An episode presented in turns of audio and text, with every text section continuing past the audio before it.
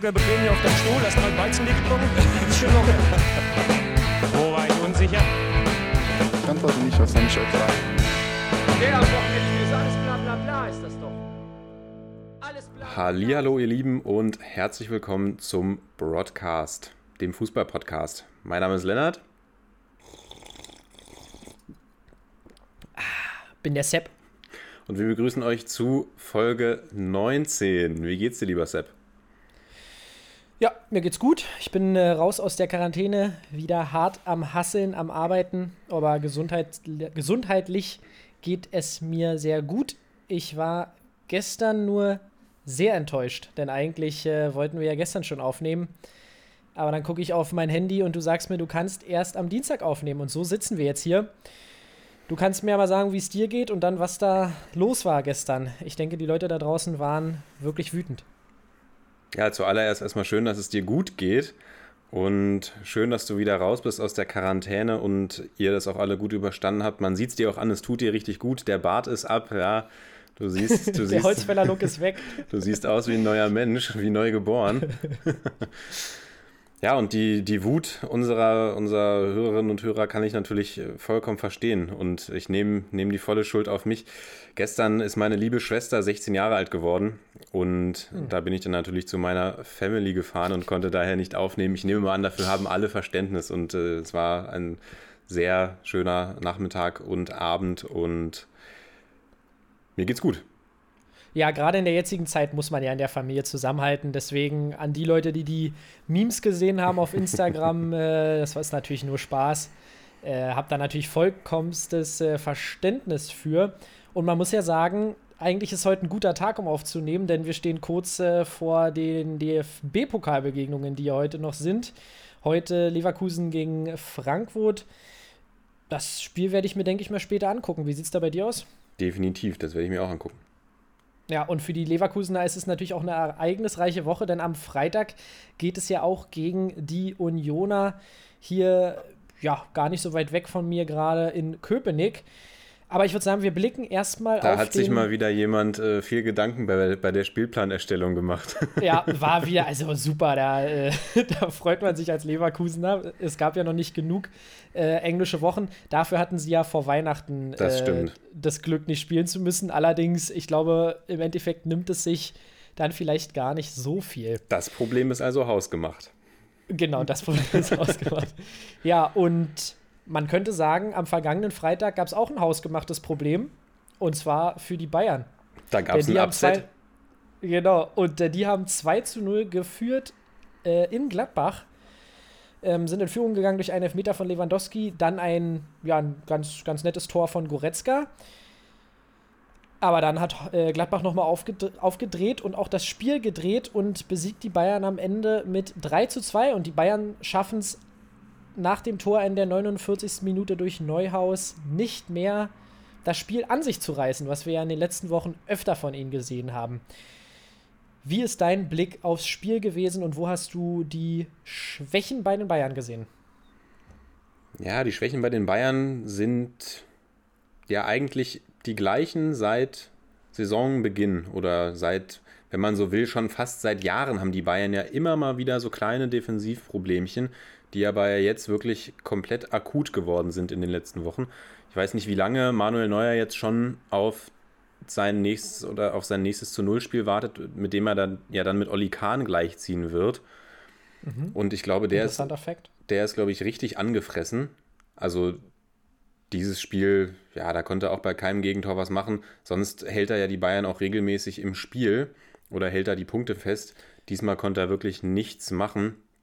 Aber das Problem ist auf jeden Fall das ganz große Problem, also sofern man bei den Bayern sind immer noch Tabellenführer etc., aber von Problemen sprechen kann natürlich, ist das auf jeden Fall die Defensive. Und möchtest du noch was zu Manuel Neuer sagen? Äh, ich wollte nur kurz nachreichen. Am äh, Moment, am se- 24. Oktober war das letzte zu Null-Spiel der Bayern in der Bundesliga gegen Frankfurt. 5 zu 0. Und du darfst weitermachen. Super, ich danke dir. Und dann, ja, waren es einfach in diesem Spiel die individuellen Fehler. Also das, das 1 zu 2, ich bin mir gerade mal gar nicht sicher, wie das 1 zu 2 entsteht.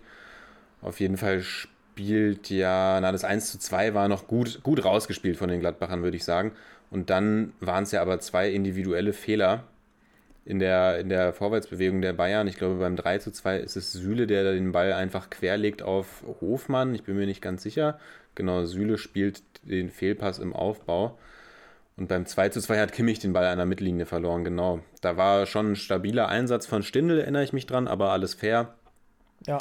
Und das waren einfach viel zu viele, also so unnötige Fehler im Spielaufbau und das haben die Gladbacher wirklich stark gemacht. Sie haben es stark bestraft, haben dann perfekt schnell nach vorne gespielt. Und wie du gesagt hast, die Bayern sind dann nicht nochmal, also schon allein ein Wunder, dass sie 2-0 verspielen, muss man ja auch mal sagen. Und dann haben sie es nicht geschafft, irgendwie genau ins, ins Spiel reinzukommen.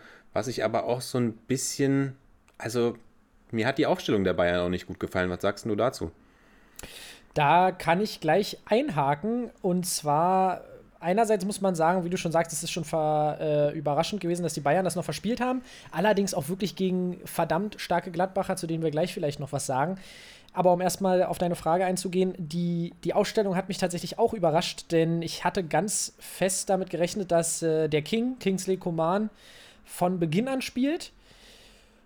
Ja, und, und äh, Flick in letzter Zeit überrascht er mich dann doch immer wieder mal mit der einen oder anderen Aufstellung, was natürlich auch vielleicht dem geschuldet ist, dass er einerseits natürlich eine Mannschaft auch zufrieden halten muss, aber auch, dass er ab und zu auf ähm, ja, spontane Veränderungen in der Fitness der Spieler reagieren muss und so weiter. Ja, und ich sag mal, zur, zur Aufstellung würde ich sagen, da war an sich nicht so viel falsch. Mich hat ein bisschen überrascht, dass äh, Pavard von dass Pavard starten durfte nach seiner Leistung im äh, vorherigen Spiel und natürlich dann, dass, dass Douglas Costa starten durfte. Nichtsdestotrotz muss man die ganzen Bayern wieder in die Verantwortung nehmen. Auch Alfonso Davies hat mir nicht so grandios gefallen. Und bei Kimmich merkt man, dass er der Anker ist im Spiel. Also er wird extremst viel gesucht, aber da hat es mir dann in den wichtigen Szenen, wie auch bei Müller, oft so ein bisschen, äh, haben die richtigen Ideen gefehlt. Allerdings ich möchte nochmal sagen, klar sind die Bayern besonders in der Defensive anfällig, aber man muss auch die, die Gladbacher loben, wie die die Dinger gespielt haben. Also ich habe dir zwischendurch geschrieben, dass äh, Jonas Hofmann scheinbar irgendwie zu Lionel Hofmann mutiert ist. Der hat mir wirklich sehr, sehr gut gefallen. Also ich glaube, da brauchen wir nicht lange drüber diskutieren. Ja, die Gladbacher haben einfach die Schwächen der Bayern auch wirklich, ja, analysiert, nehme ich ja nehme ich auch mal an, aber dann eben auch extrem gut ausgenutzt. Also genau eben diese Ballverluste, die die Bayern manchmal haben, das waren jetzt wirklich auffallend viele oder äh, ja und, und das Süle-Ding war natürlich wirklich kritisch. also da war ich jetzt auch tatsächlich äh, überrascht dass es da keinen Fehler vor Gegentor gab bei Kickbase. Gab es nicht ach Mensch gab es nicht tatsächlich ja. Ah, da, müsst, nicht, da müssen wir aber noch mal drüber sprechen über die über die Bewertung. Naja ich wünsche dir ja nur das Beste bei Kickbase. Danke, mm. danke. das ähm, ja, sie die Fehler einfach super ausgenutzt haben und, und eben die die Bayern-Defensive schafft es nicht gut. Also so musst du eben gegen eine Defensive spielen, die auch extrem hoch steht. Und die jetzt vielleicht dann auch nicht, also klar, Süle ist schon eigentlich auch ein relativ schneller Spieler, wenn er dann mal ins Laufen gekommen ist. Aber Pavard hat mich auch verwundert, dass der gespielt hat. Und eben, sie können häufig nicht diese hohen Bälle verteidigen. Die Gladbach haben es mit flachen, schnellen Flachpässen gespielt, das konnten sie auch nicht verteidigen. Also gerade die Absicherung hat funktioniert halt überhaupt nicht bei den Bayern momentan. Und da war ja. ich dann tatsächlich auch verwundert, eben, dass A. Pavard gespielt hat. Ja, dass Costa gespielt hat, war, hat mich auch gewundert. Ich hätte fast damit gerechnet, dass auch Kimmich auf rechts startet, möglicherweise. Oder eben Süle ja, auf rechts, weil ich verstehe momentan nicht ganz, warum Lukas Hernandez nicht spielt. Der hat mir eigentlich sehr, sehr gut gefallen in den Spielen, weil er eben auch jemand ist, der aggressiv nach vorne verteidigt und ja, da ja. wirklich auch nicht diesen. Ja, Lukas Hernandez ist so ein bei vielen der Bayern habe ich manchmal das Gefühl, die nehmen das alles so auf die leichte Schulter. Und Lukas Hernandez ist so ein Typ, der sich wirklich immer reinhaut und um jeden Ball kämpft und dann nicht nur so nebenher trottet. Ich will da jetzt wirklich keinem zu nahe treten, aber wie häufig die Bayern dann doch hinterherlaufen in den letzten Wochen, ist schon auffällig. Das, das mag viele verschiedene Gründe haben, aber so kannst du es dann eben nicht gegen die Gladbacher spielen. Ja, und äh, vielleicht zu der Pavard-Thematik. Ich muss sagen, ich, ich sehe langfristig Pavard schon natürlich dort auf dieser Position. Ich hätte aber an diesem Spieltag tatsächlich aufgrund seiner Leistung im Spiel davor eben damit gerechnet, dass er, dass er mal rausrotiert und einen kleinen Denkzettel bekommt. Allerdings hat Süle jetzt auf der Innenverteidigerposition auch keine riesige Werbung für sich gemacht. Deswegen bin ich auch sehr ähm, gespannt, wie die Bayern dann in ihr nächstes Spiel starten werden. Gut, wollen wir es mal vielleicht nicht zu sehr breit treten. Ähm, haben wir vielleicht noch etwas zu den äh, Gladbachern zu sagen? Man hört beispielsweise bei Neuhaus gerade, der ja auch äh, ein schönes Tor gemacht hat, dass die Bayern da Interesse zeigen. Direkt Ich wieder denke, im da- Gespräch, genau. genau, da wurde schon gleich, wurden die Bayern gleich aufmerksam am vergangenen Freitag. Ja, und sonst wirklich Hut ab. Ähm, Benze Baini ist wieder zurück, hat wirklich auch ein ordentliches Spiel gemacht. Und ja, hoffentlich ist es für die Gladbacher, die ja wirklich in Form von Stindl und Hofmann in, in letzter Zeit wirklich stark agieren, vielleicht nochmal so eine, so ein, noch mal eine, eine Zündung, um jetzt nochmal ein paar Spiele zu gewinnen. Wie gesagt, ich habe ja schon angesprochen, diese Phase jetzt ohne Champions League kann, glaube ich, vielen Mannschaften nochmal, äh, viele Mannschaften nochmal weiter nach oben spülen. Und da sehe ich die Gladbacher auch. Das wäre auf jeden Fall wünschenswert. Ich würde es den Gladbachern auf jeden Fall gönnen, weil sie haben eine tolle Champions League-Vorrunde gespielt und haben absolut bewiesen, finde ich, dass sie, dass sie da oben auch hingehören in der Bundesliga. Und sind ja auch ein Club, der für der zum Inventar der Bundesliga gehört und bei denen man sich, finde ich, immer freut, wenn die auch international vertreten sind. Ja, das ist eigentlich wunderschön, denn es gibt noch einen Verein, der auch zum Stamminventar in der Bundesliga gehört. Eigentlich, möchtest du noch was zu Gladbach gegen Bayern sagen? Ich will dir deine Überleitung nicht kaputt machen. Ach Leute, und äh, wer würde dieses nächste Spiel, über das wir jetzt sprechen, lieber einleiten als ich? Und zwar äh, Schalke 04 gewinnt 4 zu 0 gegen Hoffenheim zu Hause. Und ein gewisser Matthew Hoppe macht einen Hattrick. Und äh, falls ihr hier Stammhörer seid, dann könnt ihr euch sicherlich erinnern, ich glaube, vor zwei oder drei Folgen habe ich zu Matthew gesagt, dass man Matthew Hoppe nicht so in den Mittelpunkt stellen sollte und dass auf ihm nicht der Druck lasten sollte. Ja, aber Matthew Hoppe hat dann jetzt nach ein paar Einsätzen gezeigt, wie er mit diesem Druck umgehen kann und macht drei Tore, davon ein Lupfer. Und ich glaube, wir können ja gleich noch mal ganz kurz über die Hoffenheimer sprechen, aber ich würde sagen, erstmal sprechen wir natürlich darüber, hättest du damit gerechnet, dass die Schalker sich so aus der Krise befreien oder hättest du da auch eher mit so einem dreckigen 1 zu 0 oder 2 zu 1 irgendwo an einem äh, regnerischen Nachmittag gerechnet? oder hast du mit diesem furiosen Schalke gerechnet? Nee, ich habe überhaupt nicht mit so einer furiosen, mit so einer furiosen Befreiung ge gerechnet. Zumal das Spiel ja auch ist, also man muss wirklich sagen, Schalke hatte dieses Mal auch endlich Matchglück. Ja. Weil die, die, die Hoffenheimer hatten ja viele Chancen vorher. Und Fährmann hat super gehalten. Also so sehr wir auch immer an den Torwartwechseln der Schalker rumgenörgelt haben. Fährmann hat ein richtig gutes Spiel gemacht, hat mehrfach gegen Belfodil, gegen Kramaric pariert. Und dann hat Schalke eben, ja, hat Schalke gekontert, gekonnt, gekontert. Das, das 1 zu 0 von, von Hoppe war wirklich traumhaft, wie der da das Ding dann über, über äh, Baumann rüberhebt. Baumann. Ja. Und dann haben sie sie einfach wirklich, ja, sie haben es, sie haben es eiskalt gespielt. Sie haben auch, auch wie, wie die Gladbacher quasi, sie haben die Hoffenheimer, die ja schon eher die Tendenz hatten, nach vorne zu spielen, haben sie eiskalt erwischt, wenn sie ihn, wenn sie die Bälle verloren haben. Harit hatten, hat ja auch ein Wahnsinnsspiel gemacht. Ja, Drei, fantastisch. drei Vorlagen, ein Tor. Da können wir mal Steffen Freund dazu befragen, wie der das sieht, ob, ob so ein Spieler wie Amina Harit auch, auch liefern kann im Abschießkampf. Ja, das äh, würde ich jetzt auch gerne noch mal äh, wissen, ob das, äh, ob das denn zutrifft. Ähm, er hat auf jeden Fall gezeigt, dass er doch auch noch Leistung bringen kann. Und äh, wie du schon sagst, sie haben es, man muss schon sagen, es ist jetzt auch nicht so, als hätte Schalke Hoffenheim äh, zu Tode kombiniert und eine super, super überzeugende Leistung gezeigt. Du hast schon recht, äh, man darf da auch die Hoffenheimer äh, Offensivaktion nicht unterbewerten oder nicht unter den Teppich kehren. Aber was mir wirklich sehr gut gefallen hat, ist, wie wie gut sie dann doch das Mittelfeld überwunden haben, auch wenn man sagen muss, dass es die Hoffenheimer da ab und zu ein bisschen, bisschen sehr leicht gemacht haben. Nichtsdestotrotz, 4-0 gewinnst du auch nicht aus Spaß. Nee, und dann am Ende ist halt Hoffenheim einfach auch so ein bisschen zerfallen. Und das ist ja auch gerade was, was für Hoffenheim, also Hoffenheim ist ja auch einfach in einer extrem schwierigen Phase gerade. Dann, Ja. dann spielst du gegen Schalke, lässt dir vier Dinger einschenken und ja, lässt sich da so abfertigen. Also das hätte ich vorher auch nie gedacht. Und das zeigt eben auch, wenn du die, die, ich meine, wenn du die letzten Spiele der Schalker anguckst, die Schalker hatten natürlich immer ein bisschen Pech, das hatten sie in diesem Spiel jetzt eben, da hatten sie mal das Glück. Aber die Schalker haben, sind immer recht gut gestartet und sind dann nach dem, nach dem 0-1, 0-2 Rückstand eigentlich auch komplett raus gewesen.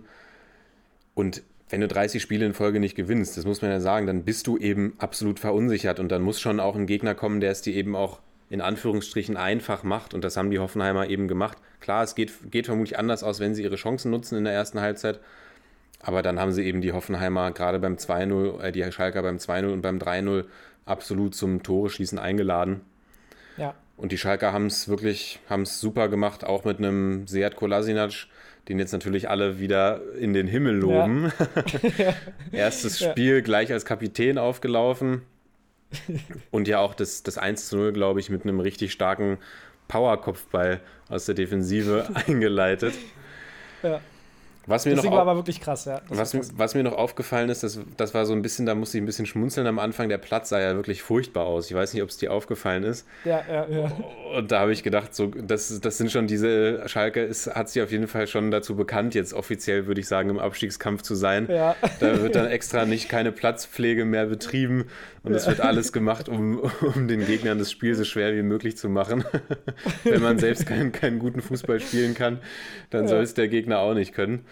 Ähm, ja, aber auf jeden Fall, wir freuen uns für die Schalke, auch wenn ich Ihnen natürlich gesagt habe, ich hätte mir gewünscht, dass sie die sich die 31 noch holen, aber es sei ihnen gegönnt, jetzt fast nach einem Jahr endlich mal wieder auch einen Erfolg feiern zu dürfen. Und das zeichnet ja auch diese Bundesliga-Saison aus. Ein Sieg und sie geben direkt die rote Laterne und sie geben direkt die rote Laterne an Mainz ab.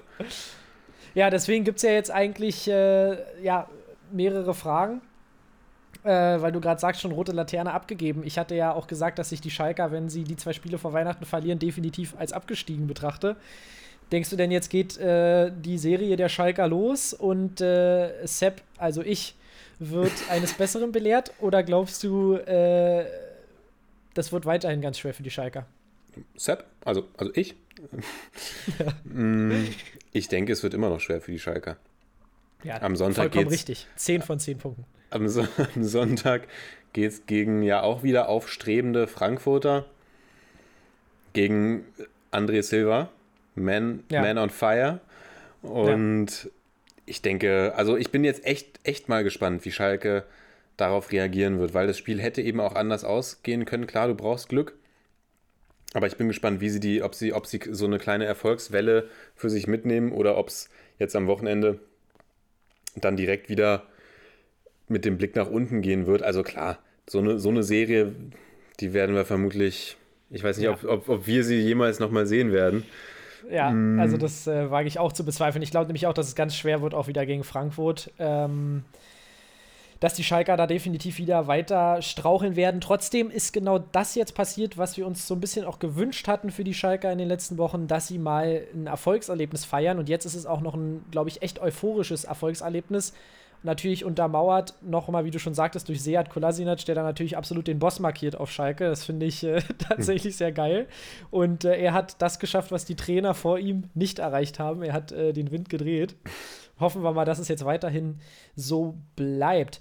Noch eine Frage, die ich für dich habe zu Hoffenheim. Uh, lala. Und zwar, ob äh, denn Hoeneß oder möchtest du noch was zu Schalke sagen? Du hast mich gerade so erwartungsvoll angeguckt, als, als gäbe es noch was zu Schalke. Naja, ich wollte noch einen kleinen Witz machen. Ich meine, Mesut Özil ist ja jetzt auch noch in der, in der Pipeline ja, zu, zu Schalke. Geil. Dann, dann geht's ja. richtig los. Das ist natürlich nur ein stell dir mal vor, wie geil. Stell mal vor, wie, aber stell dir mal vor, wie geil das wäre, wenn so ein Typ einfach mal sagen würde, ja, ich gehe nochmal zurück. Das wäre wirklich ein absoluter Ehrenmann. Ehren, ja. Ehrenmove auch, wenn er das machen würde. Er hat es ja schon dementiert, dass er das nicht machen wird, um Kolasinac nicht die Show zu stehlen. Ja, auf jeden Fall lustig, humoristisch lustig. geantwortet. Was ich noch zu, zu Kolasinac sagen wollte, das haben wir in der letzten Folge leider ein bisschen verpasst. Passt jetzt aber auch ganz gut, weil du gesagt hast, er markiert den Boss. Er ist vielleicht jetzt wirklich auch der, der Richtige, um die Schalker so ein bisschen mitzureißen. Wir erinnern uns alle, als damals der Überfall auf den Wagen von Mesut Özil stattgefunden ja, hat stimmt. und Seat Kolasinac die, die Einbrecher quasi in die Flucht geschlagen hat. Ich glaube, das sagt genug er über... Er schlägt jetzt den Abstieg in die Flucht. Das sagt genug über den Typen aus. Und ich bin echt gespannt, ob er, ob er da weiter auf die Schalke auch einwirken kann. So, und jetzt bitte die, die Fragen zu den Hoffenheimern. Genau, noch ganz kurz. Ich möchte trotzdem dazu stehen, dass ich letzte Woche gesagt habe, ich rechne nicht damit, dass Kolasinac den Turnaround äh, bringt bei den Schalkern. Und äh, ich muss wirklich sagen, da haben sie mich eines Besseren belehrt. Man soll ja dann auch immer dazu stehen, wenn man äh, sich, ja, wenn man sich getäuscht hat. Und zwar genau, ist Hoeneß noch der Richtige für die Hoffenheimer? Denkst du, es liegt an seinem äh, Coaching oder hast du vielleicht noch äh, andere Faktoren im Kopf, die äh, bei den Hoffenheimern mit reinspielen? Jetzt bin ich mal gespannt, auf was du da hinaus willst, wenn du schon so, wenn du Dann, schon äh, so, dann mach wenn du ich dich schon, wenn du dich schon so diebisch freust, aber ich, ich Genau, antworte, dann- ich dann mach denke, ich, ich, ja. ich, würde gerne noch antworten auf die Frage, Nee, nee, die du mir gestellt Doch, hast. Dann, dann mach, dann mach das. Ich denke, er ist immer noch der richtige Mann. Also die, die Themen, die die Hoffenheimer gerade irgendwie auch noch mit sich rumtragen, haben wir ja schon die letzten Folgen immer wieder beleuchtet. Da fehlt einfach extrem viel Personal durch Verletzungen. Dann haben sie einen extrem straffen Spielplan. Also wenn ich mir jetzt die Aufstellung angucke, da rotiert ein, John rein. Dann muss Bogarde wieder spielen, auch wenn er Ja. das Spiel davor nach der Einwechslung echt gut gemacht hat. Aber da fehlen einfach viele Leute, die so einem Spiel dann auch nochmal einen anderen Touch geben können. Ich meine, er hat jetzt auch nur zweimal gewechselt, Adamian und Kasim Adams. Weiß ich nicht, ob das so deine präferierten Wechsel bei, einem, bei einer Aufholjagd sind. Und da, da fehlen einfach echt Leute. Da fehlt ein Dabur vorne, da fehlt ein Rudi im Mittelfeld. Da fehlt schon seit Ewigkeiten Benjamin Hübner in der Abwehr, der das Ganze auch nochmal stabilisieren könnte. Da fehlt Skoff, da fehlt ja. Kader Jabek. Also das Kalle sind Jabek, genau. Ja, unglaublich viele Spieler, die da fehlen. Und das, das gepaart eben mit natürlich dem, den, den, dann ist eben die Last auch eben auf so wenigen Schultern verteilt, muss man auch sagen. Also manche Spieler sind dann mehr in der Verantwortung, müssen auch viel mehr spielen, Kraftreserven etc. Und dann befindest du dich auch noch in so einer Negativspirale. Und wo das hinführen kann, haben wir ja, ist ja Schalke das beste Beispiel für. Ich nehme jetzt nicht an, dass die Hoffenheimer in, auch nur irgendwie annähernd in die Nähe der Schalker rücken werden. Dazu haben sie einfach viel zu viel Qualität im Kader. Aber es ist gerade auch einfach eine schwierige Zeit für die Hoffenheimer und ich bin gespannt, ob sie am Wochenende gegen Bielefeld sich da so ein bisschen rausziehen. Aber jetzt möchte ich auch nochmal deine fundierte Analyse hören. Ja, na, was heißt fundierte Analyse? Ähm, das ist, ich hatte gestern schon so ein bisschen privat darüber gechattet. Man muss natürlich sagen, ich glaube, Hoeneß hat natürlich eine gute Qualität als Coach. Da brauchen wir nicht drüber reden. Man muss in der dritten Liga, selbst wenn man einen guten Etat hat, vielleicht auch gerade, wenn man so eine zweite Mannschaft hat, ist es vielleicht sogar knifflig, noch in der dritten Liga eben Meister zu werden, weil du natürlich äh, gegen Mannschaften spielst, die aufsteigen können. Und deine Mannschaft kann nicht aufsteigen. Von daher, klar, guter Etat gehabt, aber von daher denke ich, ist es trotzdem eine gute Leistung, Drittligameister zu werden. Und ich glaube, fände es gut, wenn man einfach äh, so ein bisschen gegen den Trend gibt, geht und dem, dem Coach weiterhin ähm, die Chance gibt. Gerade, du hast es angesprochen, man hat so viele Verletzte, man hat äh, mit Corona auch viel Pech gehabt. Bei ähm, Kramaric hat man auch immer noch das Gefühl, er ist nicht so richtig der Alte nach seiner Infektion. Und äh, sowieso ein Thema, was, was man jetzt immer wieder hört, dass Spieler so ein bisschen auch damit äh, zu kämpfen haben. Zum Beispiel Renato Steffen von Wolfsburg, da kam jetzt auch sowas durch ähm, beim vergangenen Spiel, dass der auch noch damit zu kämpfen hat. Und wenn, ja, ich finde manchmal so ein bisschen komisch, dass er da nicht versucht, vielleicht mit einer Viererkette vielleicht äh, mal irgendwie was rumzuprobieren. Aber gut, im Endeffekt, was heißt rumprobieren? Er hat halt sich das System so überlegt und äh, bleibt dem treu. Da kann man ihm eigentlich auch Props für geben. Ja, und ich fände es gut, wenn man weiterhin an ihm festhält. Ich hab, fand jetzt so ein bisschen diesen Hate gegen ihn so ein bisschen unbegründet, muss ich sagen. Ich habe da ab und zu jetzt schon gehört, da müsste man jetzt mal die Reißleine ziehen. Und das finde ich jetzt ehrlich gesagt nicht unbedingt, weil ich möchte mal andere Coaches in der Position sehen. Mit äh, so vielen Verletzten und Veränderungen in der Mannschaft. Naja, von daher, ja, Punkt. Damit lassen sich halt immer gut Schlagzeilen machen. Das wissen wir doch Ja, am besten. Wir natürlich, sind hier doch auch die, die Ersten, die die Trainerköpfe immer sehen, rollen sehen wollen. Wir wollen sie rollen sehen, wir wollen sie rollen sehen. Äh, genau, und warte mal, was hatten, wir hatten doch ein paar Sachen getippt. Ich überlege gerade, wir hatten die Bayern getippt. Wir hatten die Bayern da haben wir getippt gar nicht drauf Bezug genommen. Da haben wir nämlich völligen Müll erzählt, weil die Bayern haben verloren. und kleiner und, Teaser, äh, auch beim zweiten Spiel haben wir völligen Müll erzählt. Genau, genau. Da- Ich, ich hatte gerade im Kopf, ob wir auf die Schalker getippt hatten, aber haben wir nicht gemacht. Genau, wir haben nämlich auf die Leipziger und Dortmunder ge getippt. Da kommen wir gleich zu, aber ich würde sagen, deswegen gehen wir weiter. Yes, Freiburg, Köln. genau. Richtiges Spektakel haben wir da gesehen. Das war wirklich äh, ansehnlich. Und ja, die Kölner haben auf Viererkette umgestellt. Was ich gerade gesagt habe, soll, Hönes, stell doch bitte mal auf Viererkette um. Das Es hat, läuft. das hat sich auf jeden Fall gelohnt. Jonas Hector ist zurückgekehrt, auch auf die Ja, linke ja. Verteidigerseite. Natürlich ganz bitter, dass sein erster Startelf-Einsatz seit langem jetzt so, ja, so geendet ist mit einem 5 zu 0. Schießen die Freiburger die Kölner ab, haben ihre längste Siegesserie in der Bundesliga damit, die Freiburger. Fünf Siege in Folge und haben es, also man muss sagen, sie haben es A super gespielt, aber B auch am Anfang sind sie auch eingeladen worden Ja. von den, von den Kölnern. Also das 1 zu 0, was da Meret macht und auch Horn sieht dann nicht ganz so glücklich aus. Also die äh, haben da alle irgendwie nicht ganz mit den hohen Bällen klargekommen. Und dann lässt sich Ötschan den Ball abnehmen von Höfler, 20 Meter vorm Tor ungefähr. Der geht noch zwei, drei Schritte und macht das Ding rein. Und dann ist beim 3-0 ist eigentlich schon der Deckel drauf. Und Freiburg zerlegt Köln dann am Ende wirklich in ihre Einzelteile. Und ich fand es auch wirklich, also ich, mir hat es echt Spaß gemacht, den Freiburgern zuzugucken, weil ich hatte das Gefühl, die haben nicht in Verwaltungsmodus geschaltet, die hatten echt, die haben sich gedacht, komm, äh, wenn dann richtig. Und Ja. äh, aber bei denen habe ich wirklich das Gefühl momentan, die haben Spaß am Fußballspielen. Auch Ja. jemand, bei dem es mich freut und bei dem es besonders dich freut, denke ich mal, ist Demirovic, der sich nach eher einer, einer hä- behäbigen, behäbigen Saison, nach einem behäbigen Saisonstart, sich jetzt da in die, in die Startformation gespielt hat und die letzten Spiele wirklich Tore auflegt, Tore erzielt, an Toren beteiligt ist, Eigentore erzwingt, äh, wie du weißt, und Ja. da echt einen guten Job vorne macht und allgemein auch die Verteidigung Lienhardt spielt super, Gulde hat sich da gut festgespielt, jetzt hat Schlotterbeck gespielt, auch stark. Die haben sich alle eingespielt. Die haben sich das alle wollte ich in der letzten Folge eingespielt. schon ansprechen. Auch, ja. auch Santa Maria, der, der Rekordtransfer ist langsam angekommen, wird immer stärker. Und die, bei den Freiburgern hat sich echt eine, eine Startelf rauskristallisiert, muss man sagen. Wobei Salai kommt häufiger mal rein, Petersen kommt hin. Also die Stürmerposition war so ein bisschen vakant, aber da ist ja jetzt eben auch Demirovic. Und ich denke, wenn alle fit sind bei den Freiburgern, hat sich eine Startelf herauskristallisiert. Das kann man schon so sagen. Ja, definitiv. Es macht einfach Bock, den zuzugucken.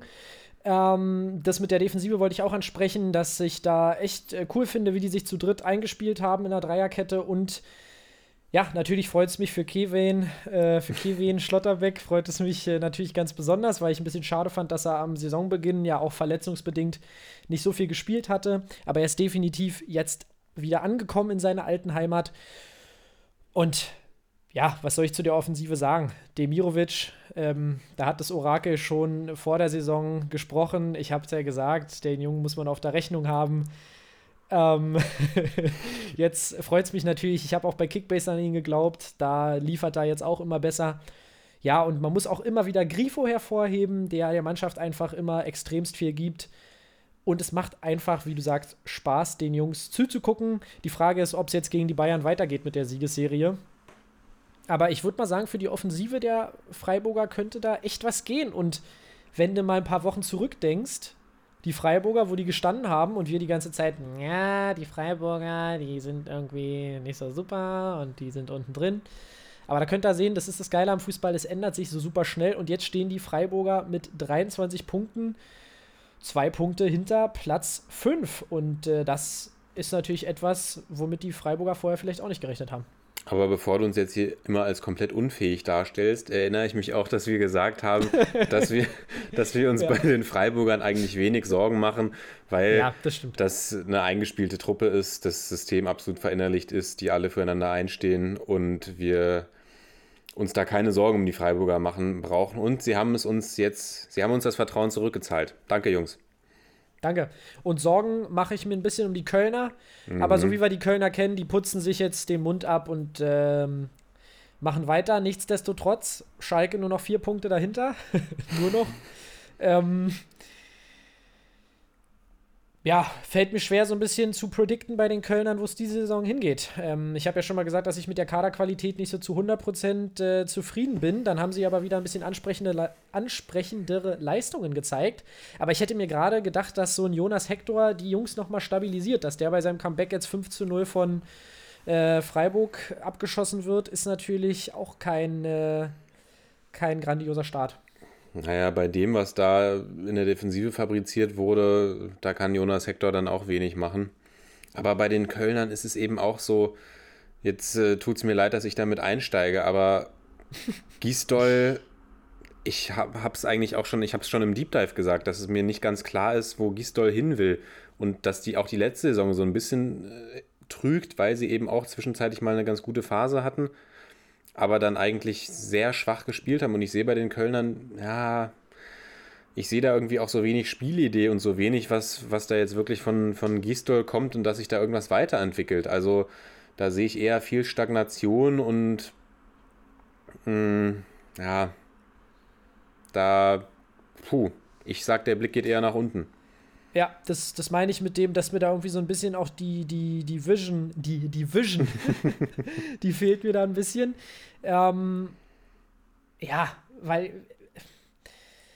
also das Problem ist so ein bisschen, wenn die Schalker jetzt wirklich wieder Auftrieb bekommen sollten. Man sieht die Bielefelder und die Bielefelder, die, äh, die stolpern auch immer mal wieder über den Punkt und äh, da finde ich so ein 15-0 gegen Freiburg schon echt bezeichnend. Aber was ich, was ich bei den Kölnern halt immer wieder sehe, ist, dass sie einen dann doch immer wieder positiv überraschen. Deswegen ähm, fällt es mir eben so, so schwer, mich da auf irgendwas festzulegen. Vielleicht sind sie auf Platz 16 gerade genau richtig.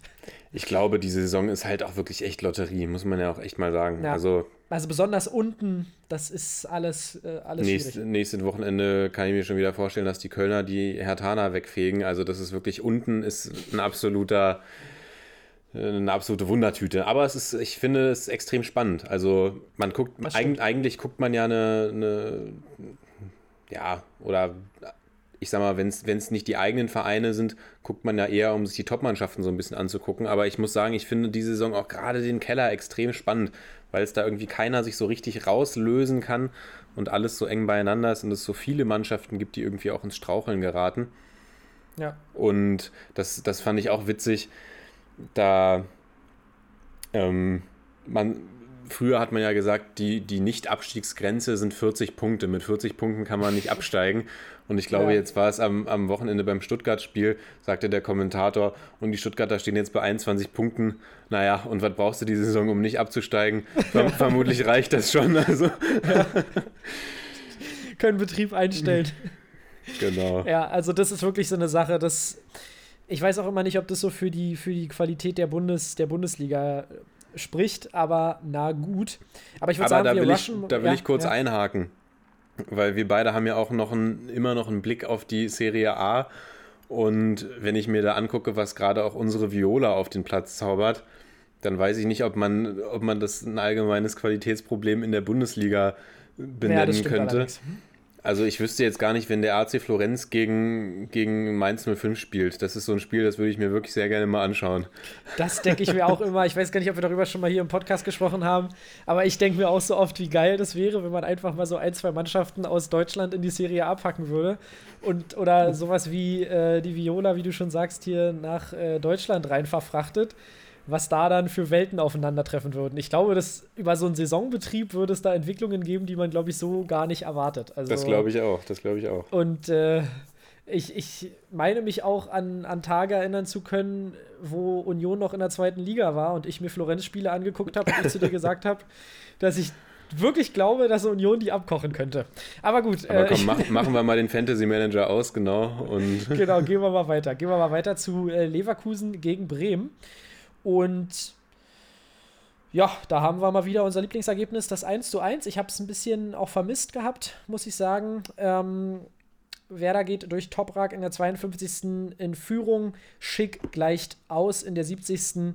Und am Ende trennen sich beide Mannschaften in einem Spiel, das mal wieder, ja, eigentlich immer, wenn es 1-1 ausgeht, kann man sich sagen, das war nicht dolle in diesem Saisonverlauf. Das ist so das, der kleinste Nenner, den die Vereine immer finden in dieser Saison es war spielerisch schwer und ich meine, von den Bremern sind wir mittlerweile nichts anderes ge ge gewohnt. Die waren aber diesmal eiskalt, kann man fast sagen. Zwei Torschüsse, ein Tor. Aber ja, die Leverkusener müssen so ein Spiel halt auch wirklich irgendwie wuppen. Und man hat das Gefühl, seitdem die Leverkusener ihre erste Saisonniederlage eingesteckt haben, ist äh, der Peter Bosch-Wind wieder so ein bisschen verflogen, was ich sehr, sehr schade finde ja, ein highlightarmes Spiel, du hast es gesagt. Etwas mau von der Qualität. Und ich kann die Frage eigentlich nur in den Raum stellen, genau, was ist mit den Leverkusenern passiert?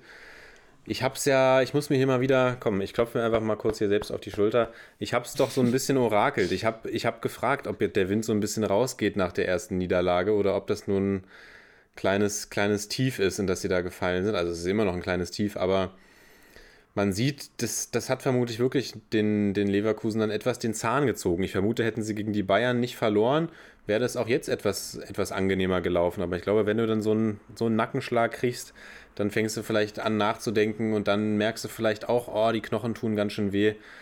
Und ja, ein 1 zu 1, was den, was den Leverkusenern deutlich mehr weh tut als den Bremern, weil die Leverkusener eben auch ja, so ein bisschen jetzt den, naja gut, vier Punkte auf die Bayern, zwei auf die Leipziger. Aber sie haben so ein bisschen, sie haben ja wirklich vorne mitgespielt und Ja, das, Sie, das droht jetzt da wieder so ein bisschen eher Richtung UEL zu rutschen, die Leverkusener. Ja, wenn sie in der Form bleiben, wie sie gerade sind, denke ich das auch. Aber man darf, wie du schon sagst, nicht vergessen, dass sie jetzt immer noch in einer sehr guten Position sind. Absolut. Nichtsdestotrotz, aber es ist eben sehr schade, weil die Bayern ja auch straucheln, ähm, dass die anderen Vereine das dann doch nicht so komplett schaffen auszunutzen, weil die Bayern sind diese Saison mal wieder schlagbar, kann man eigentlich sagen. Deshalb ist es sehr, sehr schade, aber ich würde sagen, wir geben, den Leverkusen dann vielleicht mal noch so zwei Spiele Zeit, um dann vielleicht noch mal so ein bisschen über die Motivationsfähigkeiten von Peter Bosch zu sprechen, denn der hat definitiv als Coach richtig was auf dem Kasten, weiß, wie man eine Mannschaft spielerisch einstellen muss. Aber ich bin mal gespannt, wie er jetzt mit diesem Tief umgeht.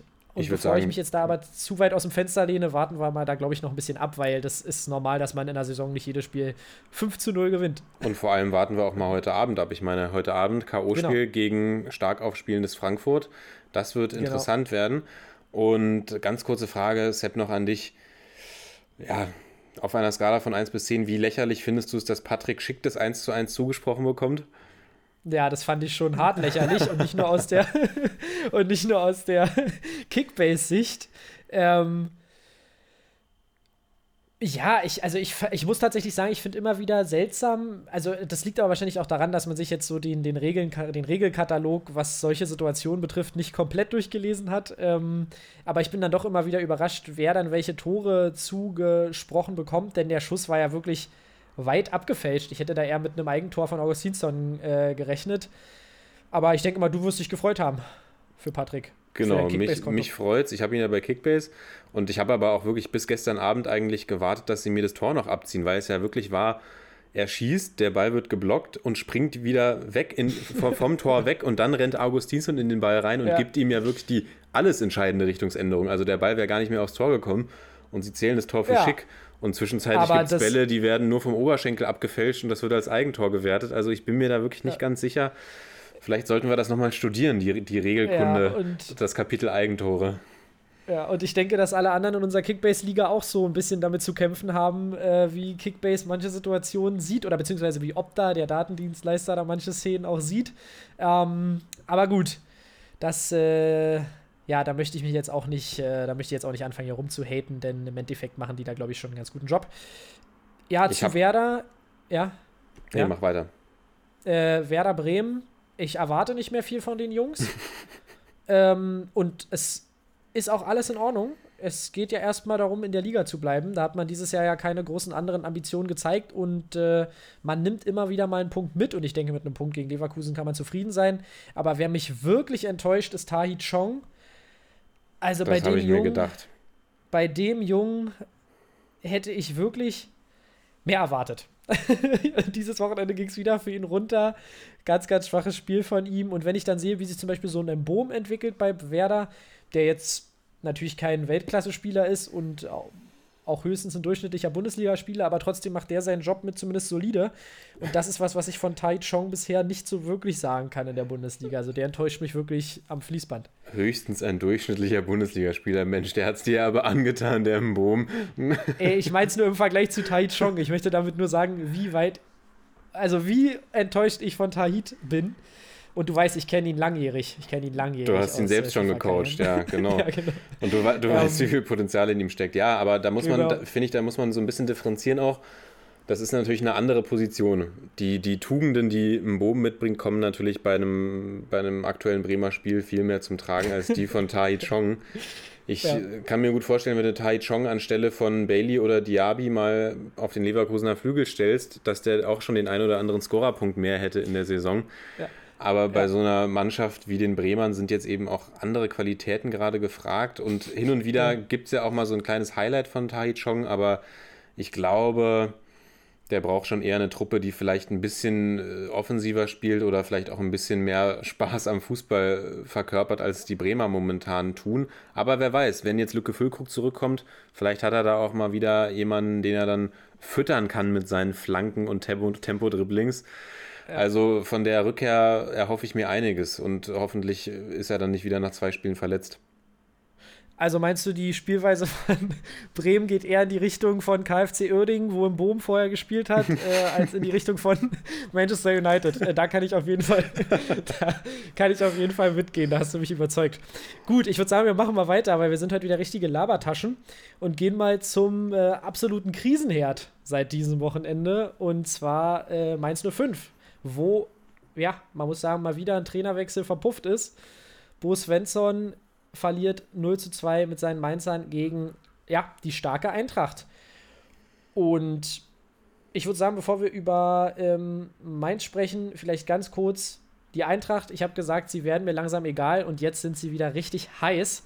Ähm, nicht nur auf dem Platz, sondern sie sind auch wieder attraktiv zum Angucken. Es macht mir definitiv wieder mehr Spaß, da mal einzuschalten. Und ähm, ich habe es letzte Woche gesagt, ich wiederhole mich, Kamada und Younes gefallen mir wirklich gut auf der 10er-Position. Nichtsdestotrotz muss man in diesem Spiel natürlich sagen, zwei Elfmeter für André Silva, die ja beide ja, mal wieder verwandelt. Und Ja, ein André- ganz bitterer Tag für Niakite. Aber da kannst du ja vielleicht was zu sagen. Ja, André Silva auf jeden Fall würde ich jetzt sagen, also wir haben dieses Wochenende ja eh wieder, ich würde sagen, da haben wir die, fast die sichersten Elfmeterschützen in der Bundesliga im Einsatz gesehen.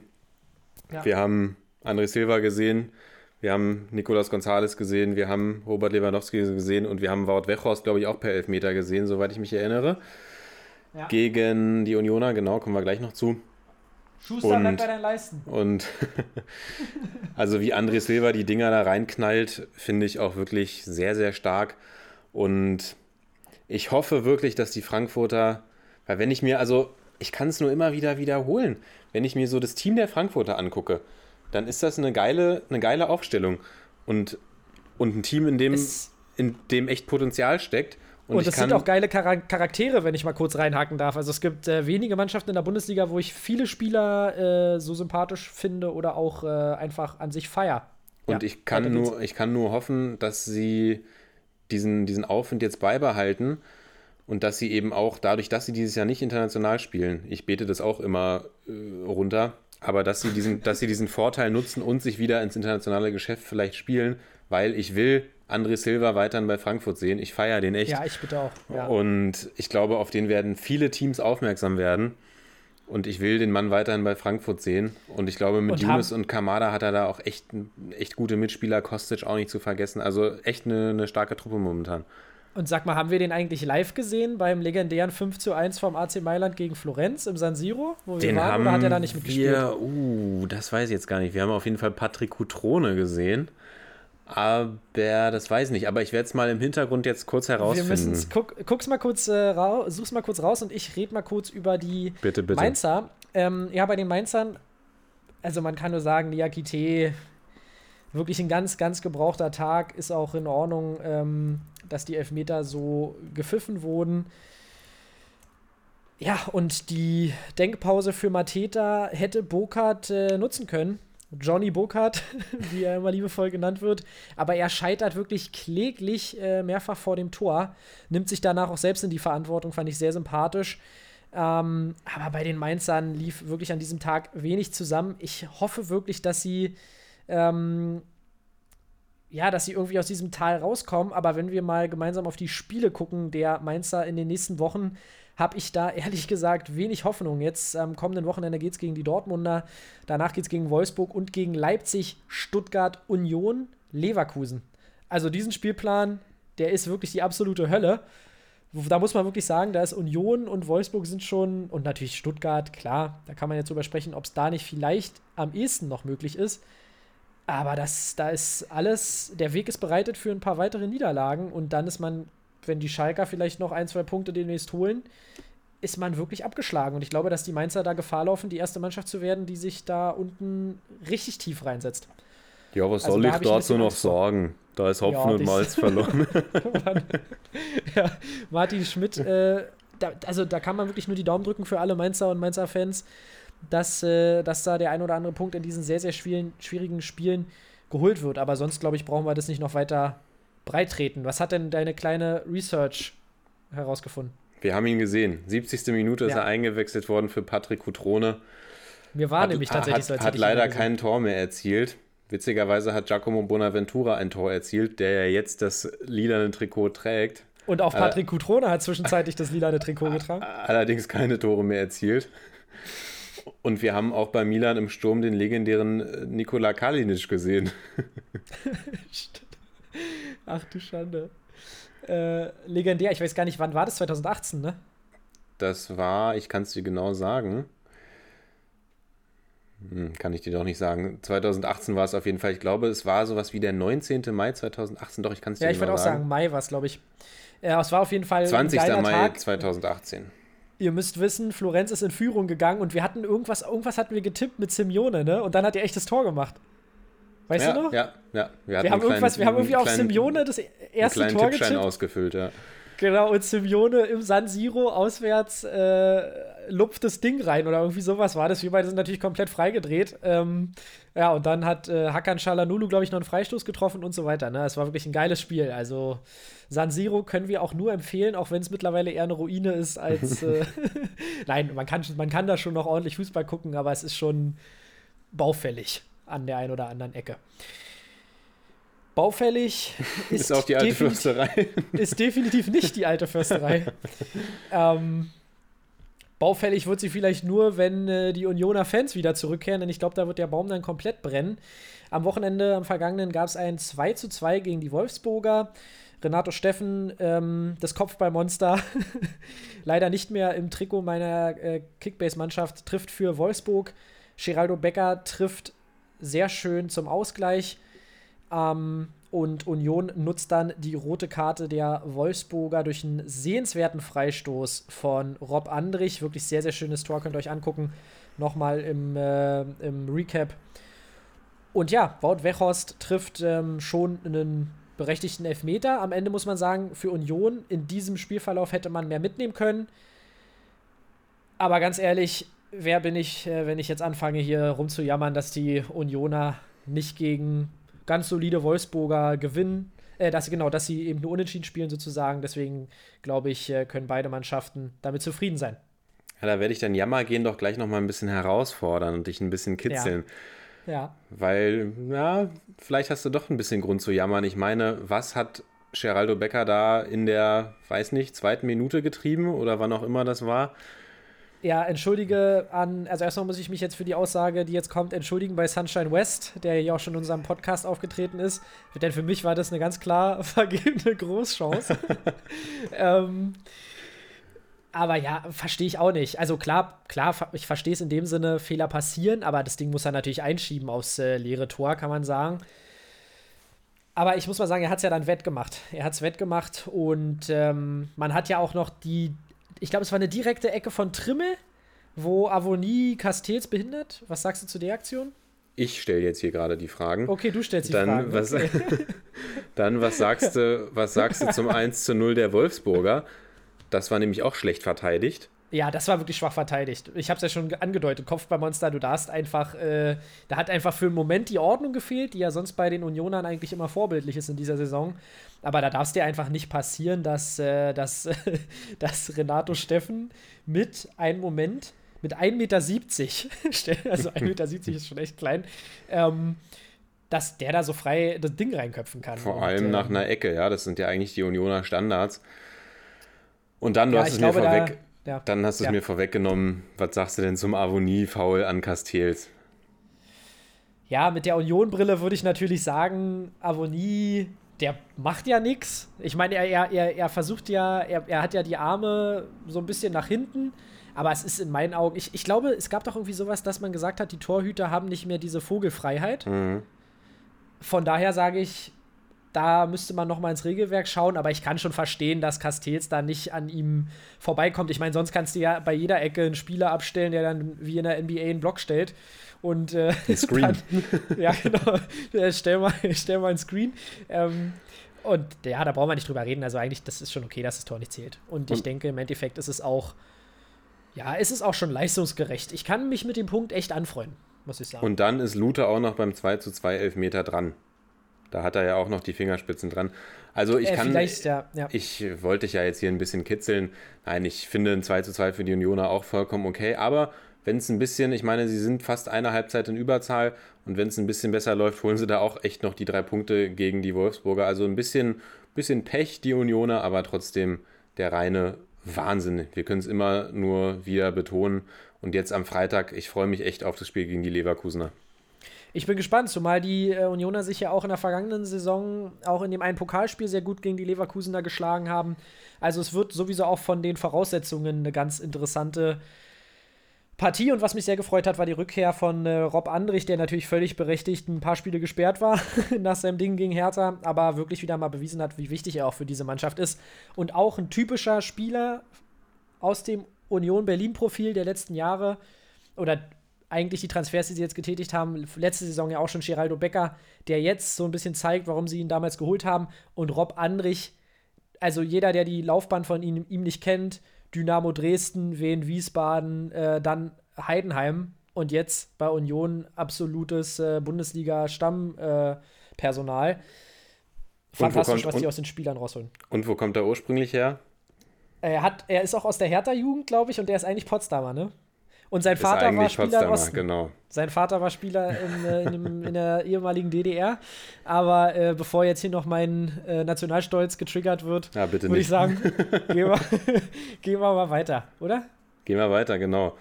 Zum Topspiel des Samstagabends. Und da haben wir uns ja mächtig geirrt, Sepp. Ja, bei bei das muss man unseren sagen. Tipps das letzte Mal. Ne? Was, was, was, was sagst du denn dazu? Wie können wir uns Also- da wieder rausreden? Da können wir uns gar nicht rausreden, aber ich glaube, brauchen wir auch nicht, weil ich glaube, da waren alle ein bisschen überrascht, wie die Dortmunder aufgedreht haben gegen äh, Leipziger in Leipzig, obwohl man, ich glaube, das muss man diese Saison gar nicht dazu sagen, denn es sind ja eh keine Fans dabei, wisst ihr ja. Ähm, vielleicht haken wir kurz die Tore ab. Sancho 1 zu 0 und dann sehen wir wieder zweimal, ja, einfach ein Weltklasse-Spieler Haaland und kurz vor Schluss macht Leipzig noch das 1 zu 3. Aber ja, nachdem in der ersten Halbzeit äh, die Dortmunder es noch nicht so richtig geschafft haben, sich durchzusetzen, drehen sie in der zweiten Halbzeit komplett auf und lassen Leipzig wirklich gar keine Chance. Also ich habe die Leipziger in dieser Saison selten so äh, hilflos in Anführungsstrichen gesehen. Ähm, die haben dann noch kein richtiges Aufbauspiel mehr zustande bekommen und Dortmund hat sie komplett kalt gestellt. Und was mich am Anfang ein bisschen überrascht hatte, war, dass Emre Can nicht gespielt hat bei den Dortmundern, aber der hat wirklich auch noch mal ein bisschen Wind reingebracht, aufgrund der Verletzung von Axel Witzel, die ja jetzt auch ähm, mit einem Achillensehnenriss ihn Achillensehnenriss. Achillensehnen, Achillessehnenriss äh, kostet, ja, das kostet ihm jetzt die, die restliche Saison und vielleicht sogar die EM.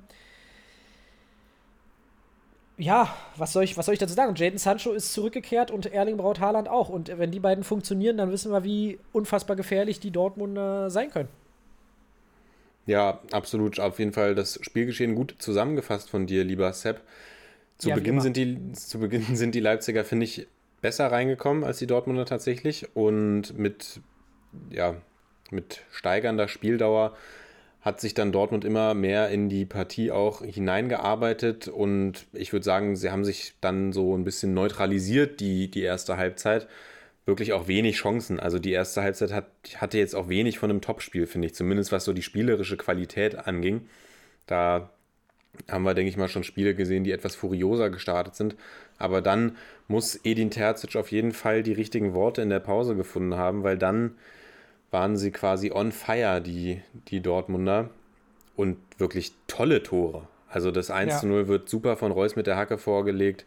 Das, Reus sowieso starkes Spiel. Da kannst Das- du auch noch was zu sagen. das 2 zu 0 wird von Haaland ja selbst eingeleitet und dann köpft er die Flanke von Sancho ein und das 3 zu 0 toller Steckpass auch von Reus, Pass des Todes. Einen Pass des Todes habe ich immerhin bekommen bei Kickbase für Reus Vorlagen. und ja, dann ist es eben ein bisschen Ergebniskorrektur, die Sörloth da betreibt mit seinem ersten Bundesligatreffer. Das wollen wir nicht unerwähnt lassen. Und Stimmt, zwischenzeitlich, zwischenzeitlich hat Haaland ja auch nochmal an die Latte geschossen, Olmo an den Pfosten. Grüße gehen da auf jeden Fall raus an die alte Dame, der da ein paar Punkte durch die Lappen gegangen sind. Aber ich denke, er kann es mal verkraften. Und ja, in der zweiten Halbzeit hat Dortmund wirklich Leipzig hergespielt. Und daher die Frage an dich: Was denkst du, haben die Dortmunder wieder Spaß am Fußball gefunden? Also bei diesem Spiel sah es definitiv danach aus, als hätten sie den Spaß wieder gefunden.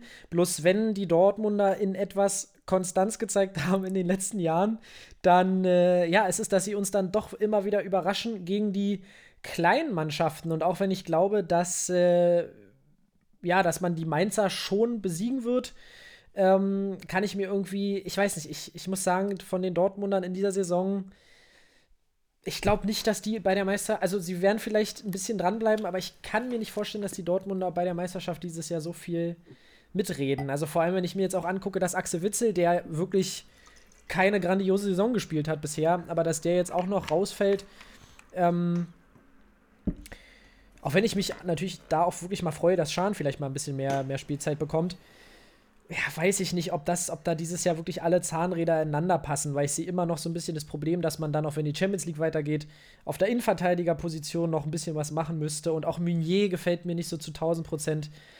Aber du hast mich ja eigentlich auch nur gefragt, ob sie die Spaß am, ob sie Spaß am Spielen haben. Und ich denke, den werden sie auf jeden Fall mitnehmen gegen Mainz. Und äh, da wird es für Bo Svensson, Christian Heidel und Martin Schmidt äh, unser Tick, Trick und Track äh, äh, in der Bundesliga wird es ganz, ganz schwer. Ich glaube, da werden sie zeigen, ob, sie, ob der Funke jetzt zur Flamme wird. Ja, konstant, inkonstant kann man die Dortmunder vermutlich beschreiben in dieser Saison. Ja. Und ich denke aber, dass Jaden Sancho auf jeden Fall ein sehr wichtiger Faktor ist und wenn der so ein bisschen, genau, wenn der das, das Feuer weiter entzünden kann, wenn die Flamme lodert, dann ist der, Ja. denke ich mal, ein ganz wichtiger Faktor da vorne im, im Offensivbereich, weil der ja wirklich, also was wir die letzten Saisons von Jaden Sancho gesehen haben, war ja auch hin und wieder mal echt eine One-Man-Show, der da die gegnerischen Verteidigungen alleine hergespielt hat. Würde mich freuen für ihn persönlich, wenn er da wieder so ein bisschen in seinen Flow Ja. kommt, wenn er da ein kleines Flow-Erleben hat. Und bin Und gespannt. überleg mal, der Junge, ja, der ist 20, der wird Ja. 21, man vergisst es halt. Es ist komplett krank eigentlich. Also der hat, und trotzdem hat er diese Saison schon zwei Tore und sieben Assists. Also wir Mhm. reden hier auch nicht von einer absoluten Nulpensaison. Äh, da kann man schon auch davon sprechen, dass man so einem Spieler auch mal einen gewissen, ein gewisses Spektrum an Formschwankungen äh, natürlich auch äh, zugestehen muss. Aber ich denke, wir werden den Weg der Dortmunder weiterverfolgen und Ich denke auch. würde sagen, wir gehen in Richtung Augsburger Puppenkiste.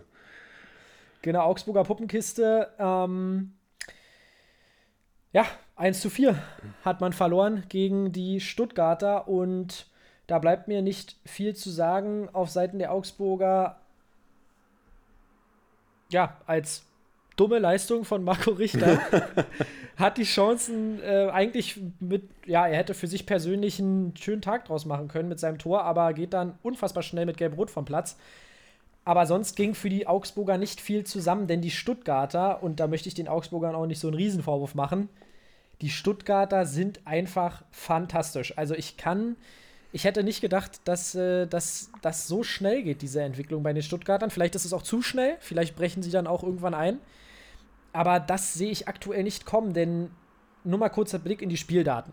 Spieldaten sind ja auch nicht immer, äh, sagen ja auch nicht immer alles über ein Spiel aus, aber ich denke, was etwas aussagt, sind 26 Torschüsse.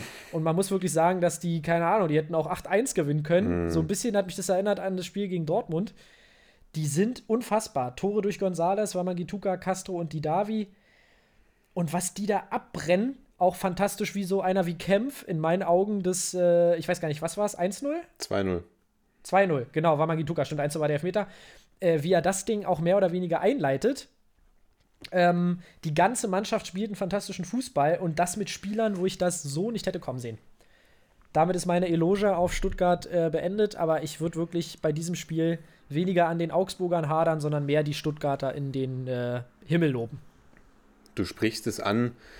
Marc-Oliver Kempf, das 2 zu 0 ich würde ja sagen, er hat das 2 zu 0 eingeleitet. Kickbase hat es leider nicht so gesehen, aber ich muss mich jetzt hier ein bisschen zügeln, nicht so viel über Kickbase dieses Wochenende zu sprechen. Aber da werde ich auf jeden Fall nochmal eine Nachricht ans, ans Kickbase-Team verfassen. So geht das nicht hier. Das wären 25 Punkte nochmal für mich gewesen. Äh, pass auf, pass auf, kann ich dir beantworten? Kann ich dir beantworten? Und zwar äh, ist das Problem gewesen, ich habe nämlich heute schon den, den Kickbase-Podcast gehört. Ähm, das wohl, Sosa hat es, glaube ich, vorbereitet, genau. Mhm. Ähm, Grüße auch an äh, die Jungs aus Malsdorf aus unserem äh, Managerspiel. Ähm, das, das Problem war wohl einfach, dass Sosa noch mehrere Schritte geht.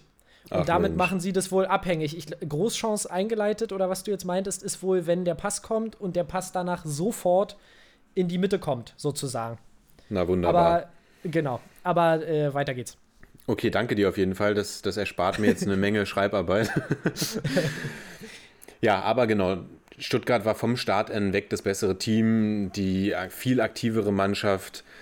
Ja, der Elfmeter ist natürlich so eine kritische Situation am Anfang, weil ich glaube, Oxford berührt den Ball erst mit der Hacke und dann stolpert da der, der Klimowitz so ein bisschen über seine Beine, nimmt es dankend an. Ja, ist ein Kann-Elfmeter, sage ich mal. Und ab dem Moment war das Ding aber dann eigentlich schon fast gelaufen. Also kurze Hoffnung ist nochmal aufgekeimt, als Richter eben das Anschlusstor erzielt. Aber wirklich ein ungefährdeter Sieg von den Stuttgartern. Das waren endlich mal wieder die Stuttgarter, die uns Spaß gemacht haben, die ja die letzten Wochen auch hin und wieder mal auch Leistungen gezeigt haben, die wir eigentlich von ihnen nicht gewohnt waren. Was heißt nicht gewohnt? Wir erwarten jetzt ja nicht, dass die Stuttgarter die komplette Liga kaputt schießen, aber sie haben ja auch in ihren Niederlagen eigentlich immer starken Offensivfußball gezeigt. Und das war die letzten Wochen, ist das so ein bisschen abgeebbt, aber ich denke, die Augsburger waren echt der richtige Gegner dafür, sich da wieder reinzuspielen. Ich weiß nicht, wie es dir ging, aber ich habe quasi das Spiel eingeschaltet, schon mit der Erwartung, das wird ein das wird ein heftiger Sieg für die Stuttgarter werden, weil ich glaube, die Augsburger sind echt. Ich fand es witzig, dass Augsburg vor, der, vor dem Spiel vor den Stuttgartern stand in der Tabelle, weil die Augsburger für mich echt so ein Gegner waren, die den Stuttgartern einfach absolut liegen. Weil die Augsburger sind eher passiv und gucken, dass sie irgendwie das Spiel über eine Einzelaktion von Caligiuri oder einen Standard entscheiden und eher wenig Impulse ja. nach vorne setzen. Und die Stuttgarter sind ja eigentlich das genaue Gegenteil. Und ich habe eigentlich schon von vornherein damit gerechnet, dass die Stuttgarter, die Augsburger spielerisch auf jeden Fall absolut an die Wand spielen werden. Und habe mich da dann etwas äh, bestätigt drin gesehen. Also das war irgendwie, ich weiß nicht, wie es dir vorher ging, aber ich hatte mir schon vorher gedacht, puh, das wird, glaube ich, äh, wird, glaube ich, die werden, glaube ich, hergespielt werden, die Augsburger. Ja, also ich, ich muss sagen, ich hatte jetzt nicht vorher so im Kopf, dass die Stuttgarter da die Augsburger komplett aus dem Weg räumen. Ähm, rein spielerisch gebe ich dir da natürlich recht, kann man da die Stuttgarter definitiv wesentlich höher ranken, ranken, ranken als die Augsburger.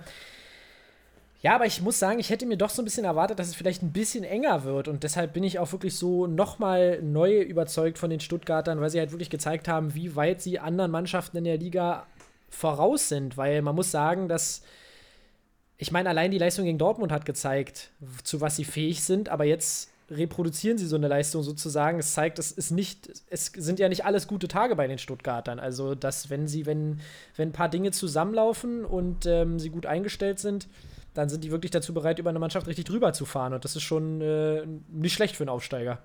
Und das ruft natürlich jetzt auch einige Interessenten auf den Plan. Genau, du sagst es. Juve, oder? Zum Beispiel? Und Juve und die Insel, genau. Juve und die Insel ruft. Ja, ich wüsste jetzt gar nicht, was mir lieber wäre. Mm. Mir wäre lieb, er würde noch bei Stuttgart bleiben, weil ich glaube, das ja. wollte ich nämlich. Äh, ich meine, mit Gerüchten setzen wir uns hier ja nicht auseinander. Äh, Nein, ich wollte dich nämlich aber sowieso mal fragen, was du, was du, wo du die Stuttgarter, was Potenzial im Kader ähm, angeht, ranken würdest. Also welche Mannschaften siehst du, vielleicht fragen wir es mal so, welche Mannschaften siehst du, was äh, Potenzial im Kader angeht, äh, vor den Stuttgartern? Puh, das ist eine gute Frage. Also ich sehe natürlich die Bayern davor, die Dortmunder davor, die Leipziger davor. Und dann wird es ja. aber schon echt eng.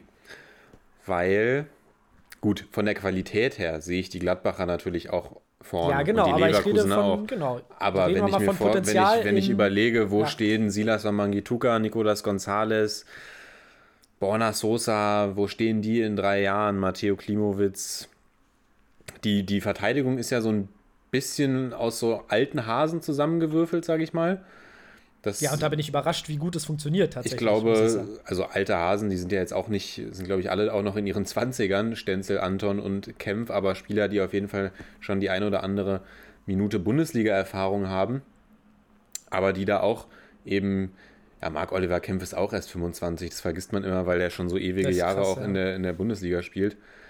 Ähm, aber gerade auch Mangala, der hat auch so viel Potenzial noch. Weil der mal Anton ist 24, ja, also die Verteidigung ist eigentlich auch noch jung, aber ich sag mal, Ja, das oder Pot- Mavropanos hast du, der ist zwar drei, der ist zwar schon 23, nein, der ist auch erst 23 und, und hat auch noch ein super Potenzial. Also ich sehe da wirklich äh, Kalajdzic, Kulibali und so weiter. Also ich, im Moment fühlt sich so an, als wäre da richtig, äh, richtig, richtig krasse Qualität in dem Team. Und auch, genau, vergiss mir, genau, Kulibali, den sie ja, der ist erst 19, das ist auch echt verrückt. Also, ja. Die haben da echt eine, gerade in der Offensive total viel Potenzial und das dann eben noch ergänzt durch beispielsweise so einen Gonzalo Castro, der auch wieder stark gespielt hat, durch die Davi, der reinkommt und ein Tor macht. Also, den Stuttgartern, den einzigen Wunsch, den ich für die Stuttgarter eigentlich habe, ist, dass sie noch so zwei, drei Jahre so zusammenspielen können. Das wird leider nicht der Fall sein, aber. Ja. Das ist echt eine Truppe, ich finde, die sollten wir genießen, diese Saison, solange wir das können, weil ich sehe es schon wieder, dann werden da Gonzales, Wamangituka und äh, Mangala rausgerupft und dann sehen wir nächstes Jahr wieder ganz schwere Kost. Mm, wobei, wer weiß, vielleicht ist Matarazzo auch einfach dieser geniale Offensivtrainer, der da das Team am Laufen hält. Ja, da muss man tatsächlich sagen, ich bin auch überrascht, dass, dass es mit Materazzo so gut funktioniert. Also da haben wir schon mal drüber gesprochen, brauchen wir jetzt nicht sonderlich äh, breit treten. Aber dass die aus der zweiten Liga kommen und das so gut jetzt funktioniert, da hat man wirklich das Gefühl, den Bund, der Bundesliga-Fußball liegt denen fast ein bisschen besser als der Zweitliga-Fußball. Ähm, und natürlich hat sich die Mannschaft jetzt auch noch mal ein bisschen besser gefunden, aber zum Beispiel so ein Silas in der zweiten Liga hatte ich den gar nicht so hart auf dem Schirm. Jetzt in der Bundesliga rasiert er alles weg. Ähm, aber du weißt, meine Liebe für die zweite Liga hat ja sowieso äh, durch den Unioner Aufstieg ein bisschen äh, nachgelassen. Gut, zu den Augsburgern. Ich glaube, die werden ihre Punkte mitnehmen in äh, den kommenden Wochen hier und da. Da mache ich mir aktuell nicht so eine großen Sorgen. Beobachten wir weiter. Und ja, die Stuttgart-Liebe äh, geht weiter hier im Broadcast, dem Fußball-Podcast. Die ist real, genau. Die ist real. Und äh, ja, die Liebe ist auf jeden Fall auch real ähm, in Berlin, würde ich sagen. Oder meinst du, die Love Story zwischen Bruno Labbadia und Hertha BSC endet bald? Denn äh, das 1 zu 0 in Bielefeld für die Bielefelder war ja jetzt gerade nicht gerade eine so eine super äh, Vorstellung der Hertaner, oder? Nee, keine super Vorstellung. Bei Bruno Labbadia und der Hertha will ich mich aber auch nicht mehr auf Prognosen einlassen. Ich Ja. habe es ja schon irgendwie vor drei, vier Wochen schon mal irgendwie so ein bisschen beschrien, dass ich das langsam sehe, wenn da irgendwie nicht bald mal ein, ja, ein Umschwung passiert oder da mal wirklich spielerisch auch ein, eine Verbesserung zu sehen ist. Sie halten an ihm fest. Ich bin ja immer ein Fan davon, an Trainern festzuhalten. Aber was bei Hertha, was bei Hertha momentan läuft, also meine Güte, ich meine, guck dir doch mal, ich habe jetzt gerade die Aufstellung hier nochmal vor mir. Guck dir die Aufstellung der Bielefelder an und dann guck dir an, wer bei Hertha rumrennt. Und die schaffen es nicht, die, die gegen die Bielefelder zu gewinnen. Und nicht mal spielerisch war das ja so, dass man sagen könnte, Mann, da haben die Bielefelder jetzt aber richtig Glück gehabt. Also Hertha ist besser gestartet, muss man sagen. Cordoba hatte ein, zwei Chancen. Dann allerdings können wir schon diskutieren, Elfmeter für Bielefeld zurückgenommen. Muss der wirklich zurückgenommen werden? Hm. Also in meinen Augen kann man den schon definitiv für Bielefeld geben. Und äh, das muss ich tatsächlich sagen. Wir reden so oft jetzt auch immer noch über Elfmeterentscheidungen. Ich bin es langsam auch ein bisschen leid, äh, permanent da irgendwie bewerten zu müssen. Ja, war das jetzt einer, war es nicht? Dann diese ewigen VAR-Untersuchungen, ähm, die natürlich an sich gut sind, aber irgendwie so richtig zufrieden macht mich das im Endeffekt auch nicht. Aber egal, ich würde sagen, der, den kann man schon auf jeden Fall pfeifen. Absolut. Und der ist ja auch gepfiffen worden und ich finde, dann muss man ihn nicht zurücknehmen. Das Ja. war ja das, worauf ich so ein bisschen hinaus wollte. Den Bielefeldern soll es dann egal sein, weil Reinhold Jabo das Ding ins Netz schweißt. nachdem da, wer war es denn? Wer war denn der Verteidiger? Äh, war es Alderete? Pekarik. Nee, ne? War Pekarik war es, genau. Pekarik, der da durch die Luft segelt ein bisschen und sich da wirklich abkochen lässt, kann man sagen, von Reinhold Jabo. Ja. Und dann schafft es die Hertha nicht. Ähm, also sie, sie, sie bauen nochmal Druck auf. Piontek erzielt ja auch nochmal ein, ein Handtor oder ein Tor, mit dem er vorher, bei dem er vorher mit der Hand am Ball war. Aber im Grunde genommen würde ich echt sagen, verdienter Sieg für die Bielefelder. Ja, in besonders Und- die zweite Halbzeit. Und äh, Aufstand im Keller. Aufstand im Keller. Ja. auf Aufstand im Keller, da können wir, zu der Situation können wir gleich noch was sagen. Ich wollte nur sagen, also einmal, Bielefeld gefällt mir wirklich, hat mir, also was heißt, man muss wirklich, also vielleicht sollte man erstmal sagen, Hertha war Trash an, in diesem Spiel. Denn Hertha, also auch besonders in der zweiten Halbzeit, die Einstellung der Spieler, also ich hatte nicht das Gefühl, dass da irgendeiner Bock hat, was mitzunehmen aus Bielefeld. Ähm, da muss ich mich irgendwie auflehnen. Und ich glaube, dass das so ein bisschen das Problem ist der Hertha. Man hat natürlich Qualität eingekauft, aber mir fehlt es dann in so einer Situation an irgend. Das ist ja immer so dieser Standardspruch. Äh, dem fehlt jemand, der den mitreißt. Aber da fehlt es mir so wirklich so ein bisschen an der Einstellung. Denn wirklich die Qualität ist eigentlich da, aber gegen Bielefeld muss man sich dann auch einfach, einfach durchsetzen, weil Bielefeld jetzt auch kein, kein überragendes Spiel gemacht hat. Nichtsdestotrotz mehr als verdienter Sieg für die Bielefelder in der zweiten Halbzeit, einfach weil man gesehen hat, dass die Bock haben, drei Punkte mitzunehmen. Und ähm, das macht mir bei der Hertha wirklich Sorgen. Das macht mir wirklich, wirklich Sorgen, weil ich glaube, dass das ein Problem ist, was Bruno Labbadia nicht wirklich lösen kann. Ja, man könnte da die These in den Raum auch irgendwie zu aufstellen, dass es wenig Leute gibt, die sich mit Hertha identifizieren oder dass es oder die sich mit der Situation ident- identifizieren. Wenn ich jetzt beispielsweise auf Guendouzi und Toussaint gucke und sage, das sind Spieler, die kommen irgendwie von Mannschaften, die normalerweise im internationalen Geschäft vertreten sind und die einen hohen Namen haben auch und müssen dann mit Hertha irgendwie hier im Mittelfeld rumgurken und kann ich verstehen, dass die dann vielleicht nicht hundertprozentig motiviert sind. Aber auf der anderen Seite, wenn ich mir angucke, Plattenhardt, Stark, Pekarik, Darida, Mittelstädt, sind alles Leute, die schon ewig bei Hertha sind. Und Ja. ja, da, da fehlt irgendwie so ein bisschen der Funke, der da auf die Mannschaft überspringt. Auch ein Cordoba und ein Schwolo sind es immer gewohnt gewesen, mit ihren Teams eher in der unteren Tabellenhälfte anzufinden zu sein. Okay, Schwolo mit Freiburg nicht, aber jetzt auch keiner, der, bei dem man jetzt sagt, das ist einer, der jetzt irgendwie das ganz, die ganz großen Spiele gewohnt ist, wobei bei dem würde ich am wenigsten die Schuld suchen. Der treibt Ja, seine der Mannschaft schon immer nach vorne ja. an. Aber beim Rest, ja, da, da fehlt es halt, ich glaube, man kann wirklich sagen, da fehlt es an Einstellung, auch mal zu sagen, okay, Anspruch und Realität liegen jetzt weit auseinander, aber wir kommen da jetzt auch nicht raus, wenn wir irgendwie die Schultern hängen lassen, sondern dann muss man eben gegen Bielefeld auf der Alm auch mal ein dreckiges Spiel äh, zeigen und irgendwie kämpfen. Ja, und ich weiß nicht, ob, ob da das Spielermaterial für da ist in der Offensive. Das sind viele Spieler, die auch äh, technisch ja auch gut was auf, da, auf, ähm, auf, auf Lager haben. Aber ja, wie du sagst, also ei- andererseits, wenn sie technisch so gut sind, warum lösen sie es dann nicht Ja, äh, mit, warum? einer, mit einer Genau. starken technischen Leistung? Weil es, es war ja wirklich gar nichts. Also ich habe da keine Offensivläufe gesehen, die mir gefallen haben. Klar, Piotek hat dann, dann nochmal das Ding, was ihm an die Hand springt und auch in meinen Augen völlig berechtigt nicht zählt. Ähm, aber sonst kann man da wirklich nicht zufrieden sein als Hertha-Fan gerade. Das tut mir auch wirklich leid. Und die. Ja, und wie ich schon sagte, ich glaube, dass es ein Problem ist, was Bruno versucht hat zu lösen, was er nicht hinbekommt. Dann dachte man, ich weiß nicht, ob man den Schalke-Sieg da nicht vielleicht äh, ein bisschen überbewertet hat im Umfeld der Hertha, der Hertha schon wieder. Und dann zeigst du so eine blutleere Leistung gegen Bielefeld. Also da fehlen mir, würden mir als Trainer auch echt äh, die Worte fehlen. Und ähm, da sehe ich Bruno. Ich kann mir wirklich vorstellen, dass er noch bleibt, aber ich weiß nicht, ob er dieses Problem noch lösen kann.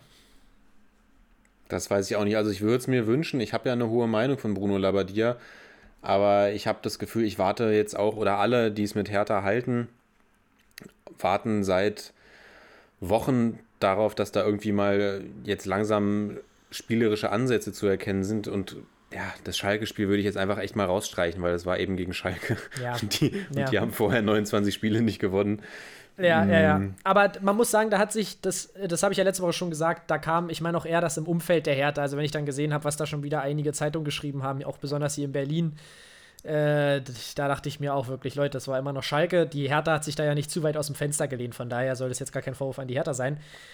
Aber nein, wie nein, gesagt, das haben wir ja gar nicht, das haben wir ja gar nicht, das Nee, nee, genau, nicht. genau. Wollte ich, wollte ich nur klarstellen, weil ich ja auch immer so ein bisschen, äh, ich möchte ja auch nicht, dass dann hier irgendwie das Gefühl aufkommt, dass ich hier gegen die Hertha schieße.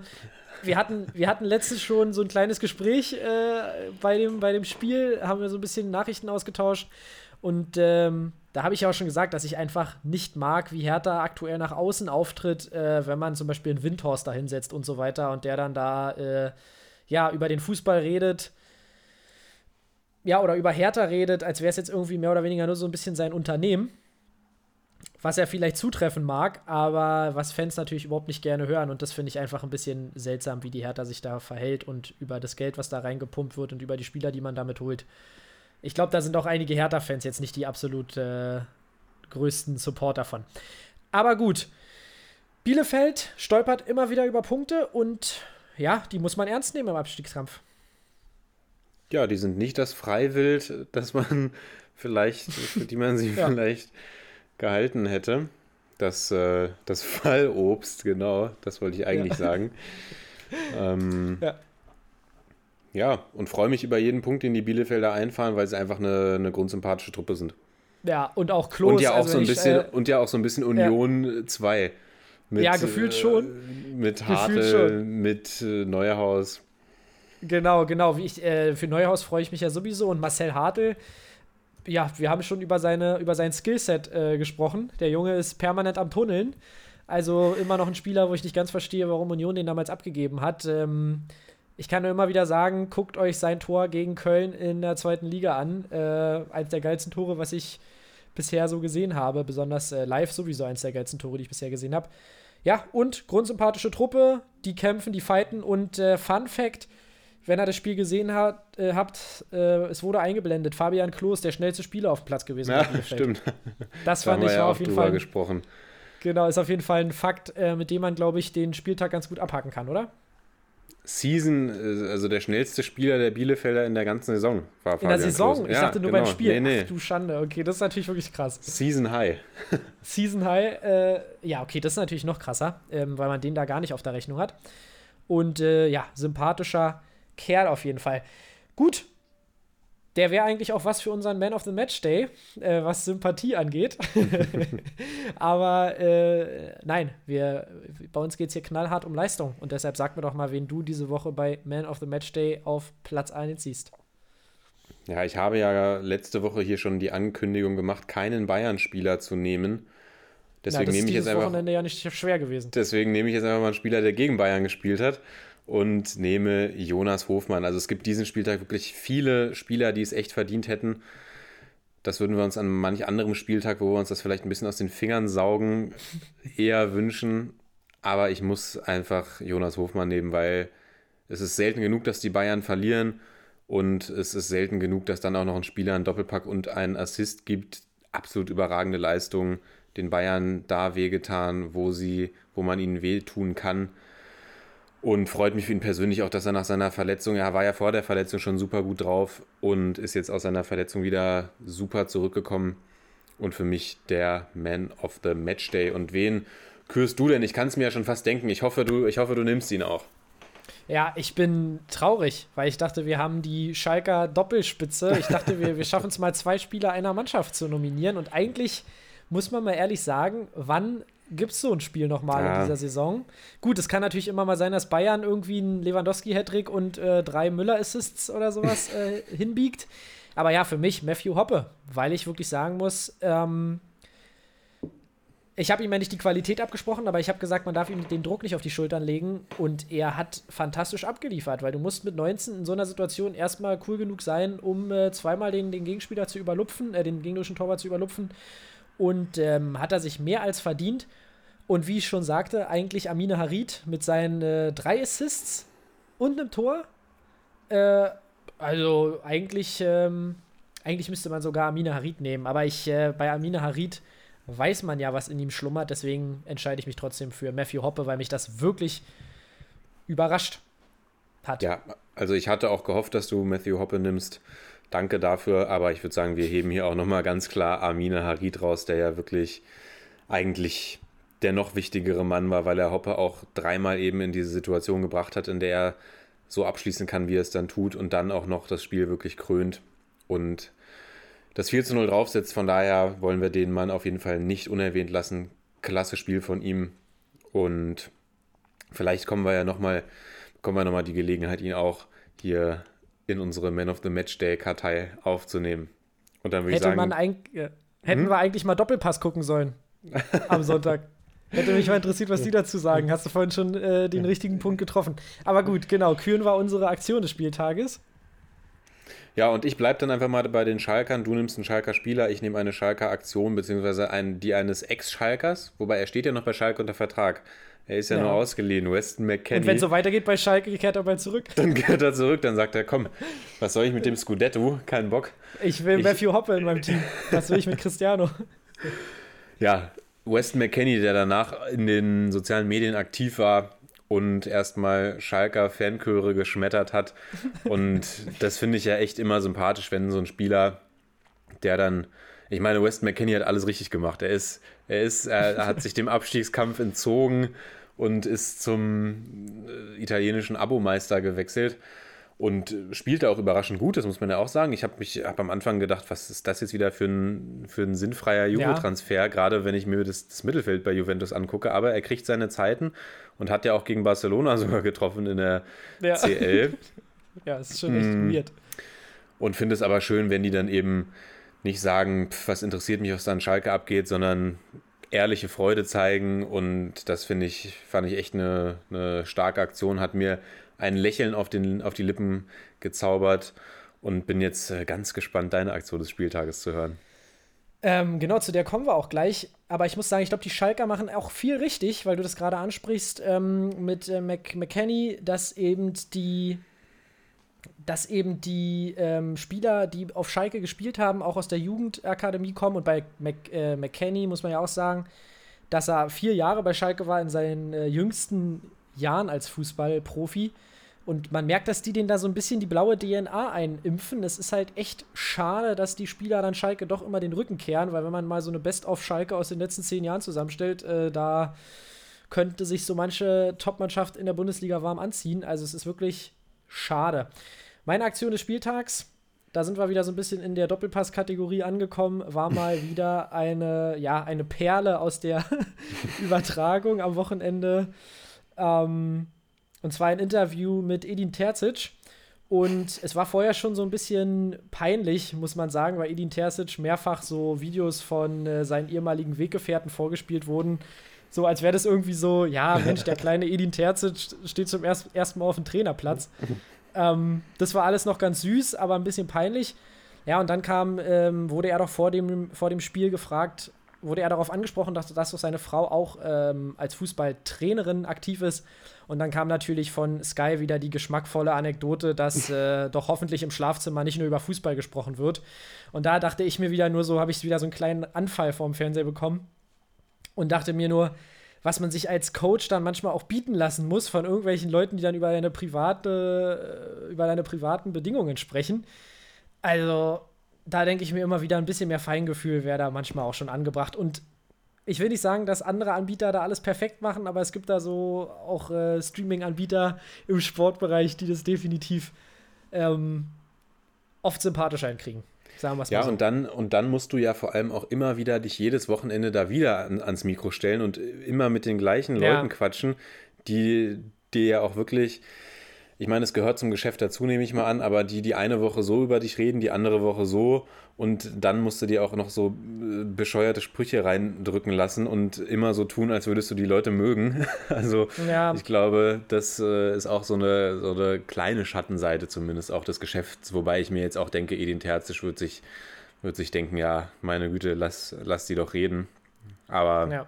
Auf jeden Fall geschmackvoller Kommentar, hast du schön ausgedrückt. Ja, und, äh, und äh, man muss kann vielleicht auch noch positiv sagen, dass ich dann doch tatsächlich öfters mal positiv von Lothar Matthäus dort überrascht bin bei Sky. Ich auch, tatsächlich. der äh, immer wieder tatsächlich äh, die Fakten auch mal auf den Tisch legt und auch, finde ich, der ist tatsächlich sehr respektvoll gegenüber seinen äh, Kollegen, äh, weil er eben wahrscheinlich auch so diese Spielervergangenheit hat.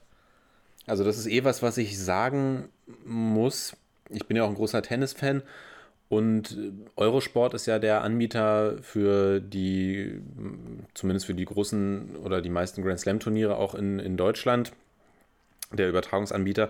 Und da ist Boris Becker meistens Expert. Und man kann von Boris Becker halten, was man will, genauso wie man von Lothar Matthäus halten kann, was man möchte. Aber du merkst einfach, Boris Becker hat auch einfach Ahnung von Tennis und kann die Sachen einfach nochmal ganz anders analysieren. Und das finde ich auch bei Lothar Matthäus so. Am Anfang habe ich gedacht, Ja. Mann, jetzt muss ich mir den Matthäus die ganze Zeit reinziehen. Aber der ist echt, der hat einen Blick dafür, dafür für das, was auf dem Spielfeld passiert und geht eben auch, finde ich auch, sehr respektvoll mit den, mit den Spielern um. Manchmal kommt natürlich auch ein klassischer Matthäus-Spruch, aber dafür, dafür sitzt er ja vermutlich auch da. Und äh, ich finde, er ist manchmal auch so ein bisschen ja, egozentrisch unterwegs. Als Ja, neulich, klar. neulich haben sie dann die, die, das Bild gezeigt, äh, auf dem Robert Lewandowski mit seinen Trophäen im Bett liegt. Und Lothar Matthäus sagt dann sowas wie, äh, ja, ich habe gerade mal gezählt, äh, welche ich auch alle im Schrank habe. Und ich mir denke, Mensch, Lothar, musst du jetzt nicht... Äh, Ja, aber das finde ich schon irgendwie, das hat dann so ein bisschen Meme-Charakter. Das finde ich ist ja irgendwie lustig, weißt du? Aber wenn man dann da irgendwie andere Leute auf ihre Schlafzimmersituation anspricht, das war ja, kam ja nicht von Lothar, muss man dazu sagen. Ja. Äh, das finde ich dann immer, aber genau, da gebe ich Aber Lothar recht. Matthäus auf jeden Fall ein guter Experte, finde ich auch. Und Ja, dann in diesem würde ich, hm, würde ich dich noch Meinung, fragen, würde ich dich noch fragen, Sepp, weil wir ja hier heute die, die Möglichkeit haben, noch ein Spiel tippen zu können. Was denkst du denn, wie geht das der DFB-Pokal-Clash Leverkusen gegen Frankfurt aus? Silva spielt übrigens, äh, Schick spielt nicht, Alario spielt. Und Kostic Hm. spielt nicht links, sondern Younes bei den Frankfurtern. Lass mich kurz, ich schaue mal noch mal ganz kurz in die Aufstellung. Bei Leverkusen sehe ich jetzt in der Defensive die ein oder andere Veränderung. Hm, ja, Ilsanker. Ich sehe da Ilsanker bei Frankfurt. Das gefällt mir natürlich nicht, sonst. Ganz ehrlich, ich gehe mit den Leverkusen an. Ich glaube, heute kommt der Peter Bosch Turnaround. Ich sag ähm, 3 zu 1 Leverkusen. Okay, ich sag, die Frankfurter sind eine Pokalmannschaft. André Silva ist on fire. 2-2 Verlängerung und dann äh, gewinnt Frankfurt 3-2 nach Verlängerung. Sehr gut, da haben wir doch was, was wir auswerten können. Perfekt. Ähm, ja, ich habe das Gefühl, ich wollte dich noch was fragen, aber ich habe es vergessen. Von daher, wir haben ja noch den ein oder anderen Podcast. Genau, ich wollte die Leute noch ermutigen, ähm, immer bei unseren Insta-Posts noch mal ein bisschen äh, schön mitzudiskutieren. Wir haben da so den, äh, die ein oder andere, ähm, den ein oder anderen Post, wo man auch mal drunter kommentieren kann. Da möchte ich euch gerne zu ermutigen. Ja. Stürmt die Kommentarspalten. Broadcast.fußballpodcast. Ganz leicht zu finden. Genau. Und dann würde ich sagen, verabschieden wir uns für diese Woche. Genau. Hören uns nächste Woche wieder. Nächste Woche ja dann auch wieder mit einer englischen Woche. Das heißt, dann wird es wieder eine Doppelfolge geben. Da Ach freuen wir uns schon Heilige, ey. drauf. Da freue ich mich drauf, ja. Da gibt es wieder viel zu schneiden. Kleine Nachtschicht. Und dann, ähm, ja, macht's gut, habt eine schöne Woche. Wir hören uns. Ja, würde ich auch sagen. Wir beide hören uns sowieso und ihr habt auch eine schöne Woche. Bis dahin. Ciao. Ciao, ciao.